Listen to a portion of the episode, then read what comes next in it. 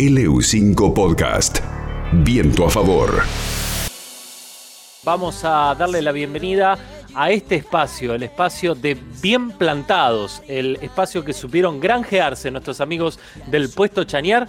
Le damos la bienvenida al ingeniero agrónomo Ariel Chara, el coordinador del puesto, para hablar de sabores y saberes de locro puestero, señoras y señores. Ariel, ¿cómo va? Bienvenido. ¿Qué tal? Buenas tardes, ¿cómo están? Qué bueno, qué bueno volvernos a encontrar en el marco de Bien Plantados y Viento a Favor. Hoy Ariel Chara nos trae no solo los aspectos culturales, históricos y anecdóticos del locro, sino que además, si todo va bien, compartimos receta, ¿no? Así es, sí, cómo no. La verdad que fue una propuesta que surgió en el equipo, la estuvimos pensando como hacemos siempre todos los jueves y se nos ocurrió esto, compartir esta experiencia que tenemos desde hace muchos años y bueno, un poco de yo de cara dura sin ser un cocinero profesional, pero bueno, eh, me ha tocado siempre hacer el locro en el puesto y hace ya 10 años y hemos ido juntando recetas, inquietudes, eh, devoluciones de los comensales y bueno, no sé si sale tan rico o si los comensales siempre me dicen que está rico porque no quieren cocinar ellos, pero bueno, aparentemente sale bueno. Así que la idea es compartir la receta con todos y, y esto un gusto ¿no? para nosotros. Vamos a conocer los secretos del locro. Bueno, en primer lugar yo creo que está bueno siempre tener en cuenta lo que vamos a usar, los famosos ingredientes que en toda cocina, en toda comida van, ¿no? Y, y en esto hay algo interesante, el locro todos sabemos que ya es una comida oficial, nacional, declarada como comida típica argentina, es prehispánico, ¿no? Con cultivos prehispánicos de Argentina, tanto zapallo, legumbres y maíz como principales ingredientes, que es el que tal cual este, nosotros vamos a reproducir y a, hacer, y después más tarde se incorpora la carne y con la llegada de los españoles, este, y es así el proceso. Cuento esto porque nosotros hemos ido tomando recetas de mucha gente, que ha trabajado y comparte en el chañar, en el puesto. Y bueno, nos gustó una receta que ya en estos últimos años venimos haciendo que tiene poroto, payares, zapallo criollo, gris plomo, recomendable, y maíz blanco pisado, partido, y con la incorporación de otra legumbre que es el garbanzo. Así que esos son los componentes en cuanto a lo que es la parte vegetal y en cuanto a lo que es la parte de carne, eh, mantenemos, digamos, la tradición con la famosa falda, que es una carne muy interesante porque tiene hueso, tiene cartílago, colágeno, este, algo de grasa intersticial en el músculo y bueno, es este, la principal ingrediente en cuanto a lo que es carne, además de eh, algo de cerdo. Según las zonas del país se utilizaban o se utiliza ciertas carnes, ¿no? Algunas de vaca, vacuna, otro de cerdo, y bueno, acá nosotros eh, hemos incorporado también algo de cordero en los ingredientes de carne, ¿no? Por supuesto el locro se acompaña con salsa, con una salsa picante. Así que bueno, proporciones, cantidades y algunos secretos, la idea que podamos compartir. Lo que le voy a dar una receta que yo uso habitualmente porque cocino en una olla de 15 litros y para 30 porciones, ¿sí? Entonces vamos con, con ese dato fundamental, 15 litros salen 30 porciones. Para mucha gente, eso lo aclaramos. Sí, sí, eh, normalmente se sientan en la mesa 12, 15 personas con esta olla de 30 litros y este eh, ingrediente, la cantidad que le voy a dar, alcanza para, para dos platos, dos porciones cada uno. Así que depende, los comensales también, a veces un poco más, pero más o menos entre 12 y 15 personas se pueden sentar a la mesa es importante tener en cuenta qué tipo de fuego vamos a usar, si es un fuego de leña, si es un fuego de hornalla de gas. Nosotros lo hacemos con fuego de leña, que tiene una particularidad versus los otros fuegos, obviamente que le dan aromas y sabor a la carne y al, al locro, perdón, este, distinto por ser de leña, pero también la intensidad del fuego juega un rol muy importante a la hora de elaborar el locro. Así que bueno, eso como punto también vamos a, preparar las cosas para, un día antes. ¿Qué hacemos? Por ejemplo, yo ya anoche puse en remojo eh, los porotos, uso 30 puñados chicos de poroto. Miren, más fácil hacerlo así que en cantidades. Si vamos a comer, va a haber 30 porciones, 30 puñaditos de porotos, exacto. También con el maíz, maíz blanco pisado, partido, que es especial para eso, igual Eh, a mí me gusta que el maíz quede más bien de fondo y no como protagonista, porque los comensales siempre me han dicho que les gusta con el poroto, así que ponemos la mitad, 15 puñaditos de maíz blanco. Y también va un poco de garbanzo, porque el garbanzo le da mejor digeribilidad o digestibilidad al locro y queda rico también. Así que ponemos menos, ponemos 8 puñaditos de garbanzo en remojo la noche anterior.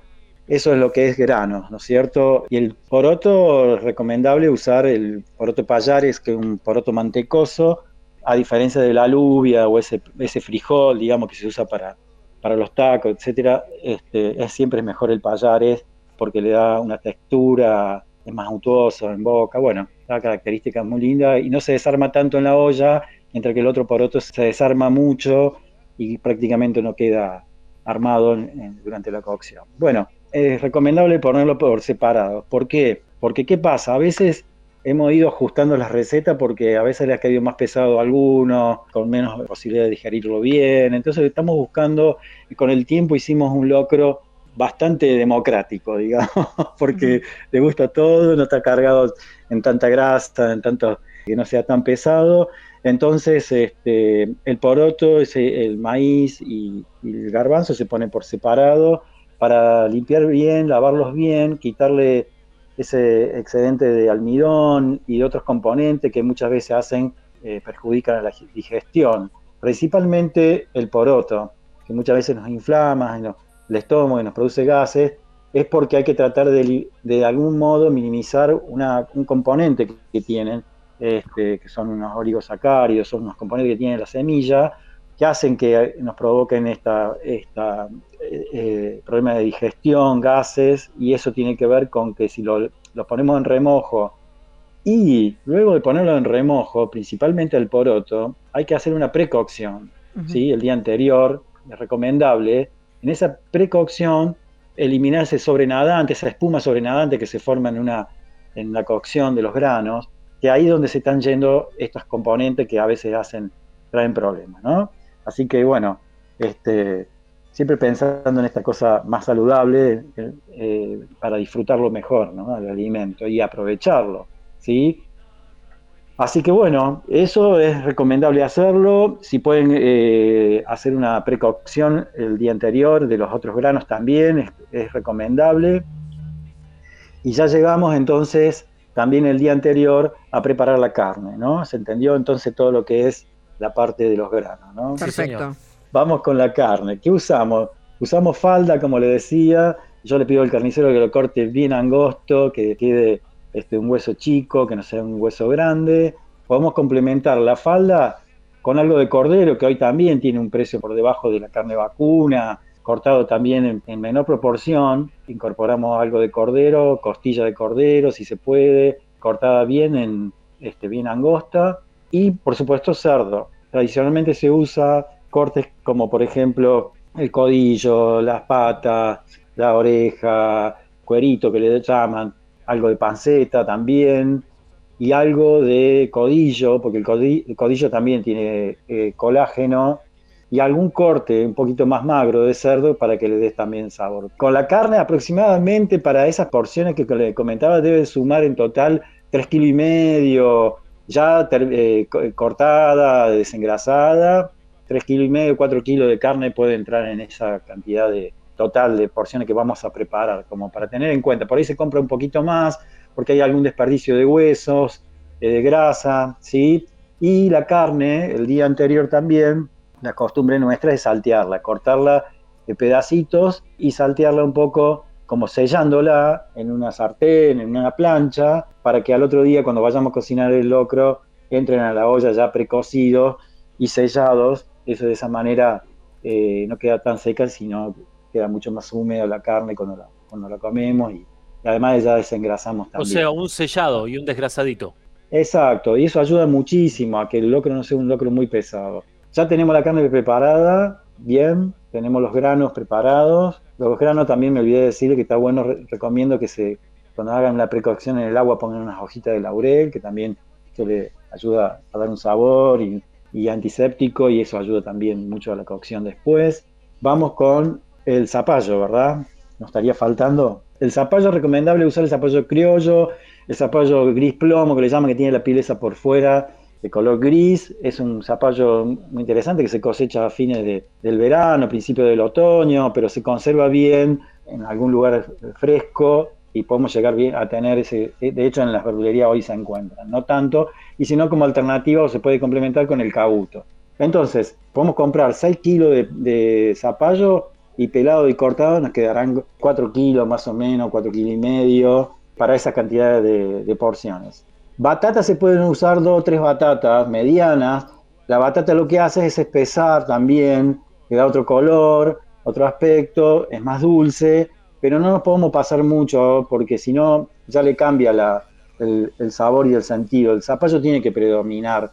Se puede usar por una cuestión de gusto y de repollo también, son cosas de gusto. Por ejemplo, zanahoria y apio, usamos también en esta receta, usamos tres zanahorias, un poco de apio cortado porque el apio también refresca y también tiene un componente que ayuda a que no se fermente. Y la zanahoria cortada en, en rodajitas gruesas también, tres zanahorias para este caso, andan muy bien y queda muy lindo el loco. Entonces vamos, vamos a cocinar todo eso. Eh, ponemos la olla, esta olla de 15 litros, yo uso una de hierro negra, la famosa morocha, mm. vamos al fuego y como se dice, el dicho, paramos la olla y la ponemos arriba ahí del, fuego, prendemos, le ponemos a mitad de agua a la olla estos, de estos 15 litros, ponemos la carne primero y los granos, ¿sí? A cocinar, que levante temperatura, que empiece a borbotear, sal entre fina, sal gruesa, puede ser un puñado, podemos poner todo junto, primero la carne, esperar 20 media hora, 20 minutos, media hora y agregamos los granos, depende también los tiempos de cocción que quiera tener uno. Normalmente el locro se, está bueno cocinarlo fuego lento y largo, aproximadamente 3 horas, 3 horas y media. Recomendable en esta cantidad, para este tamaño de olla, 3 horas, pueden ser un poquito más, pero no menos. El principio del loco, como de mucha sopa, es que lo sólido difunda hacia lo líquido, que se arme el caldo, que todos los nutrientes y todo se difunda hacia, lo, hacia el líquido. Ese es el principio de la sopa y el principio del locro y de los guisos.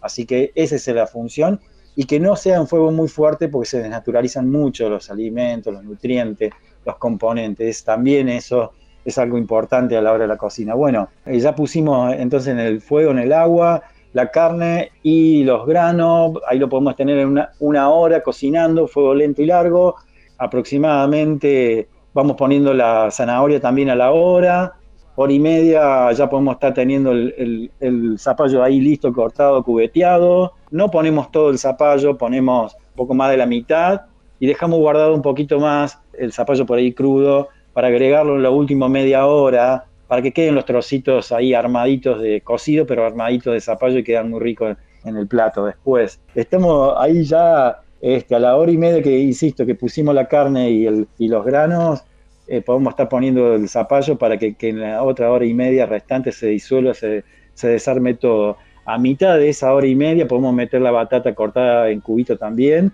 los que les gusta poner la batata o también el repollo.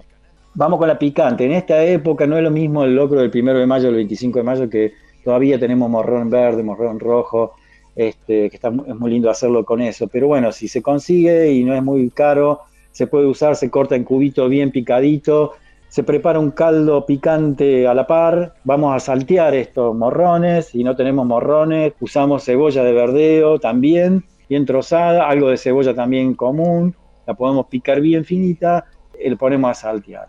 Si tenemos eh, morrón rojo y verde, no hace falta la cebolla común. ¿sí? Lo podemos saltear, cortamos en, anillos medio gruesitos la cebolla de verdeo, también la ponemos a saltear junto con los morrones cortados bien en trocitos, una hoja de laurel y cuando se reduce o se va secando esto que tenemos ahí salteando, le agregamos un caldito que tenemos ahí preparado picante con ají molido seco y pimentón bien español ahí la receta y le vamos poniendo. Ahí le vamos poniendo el caldo y ahí se va haciendo y lo vamos también cocinando fuego lento y largo. Y volvemos a la olla grande, que me olvidé de decirle que tenemos que tener el chorizo colorado, el famoso chorizo ah. colorado, que ya lo tenemos también, capaz que a la noche anterior lo pudimos saltear, y el que no, no importa, lo metemos también a mitad de cocción. Para esa producción son ocho chorizos colorados cortados todos en rodajas chicas, este, que quedan al final como entre 4 y 5 rodajas por plato, por porción. Y lo bueno que tiene el chorizo colorado es que larga ese pimentón en, el momento que lo se, se pone y va tomando ese color típico del locro. Así que un gustazo compartir esta receta que ya tiene 10 años y legiones de comensales que han pasado. Ya, sabes dónde encontrarnos, nos mandás y no pasa nada. Estamos y nosotros sabemos dónde encontrarlos también. Claro, mientras hacemos el programa. Ariel, el agradecimiento infinito por este tiempo compartido. Gracias a usted, gustazo. LU5 Podcast.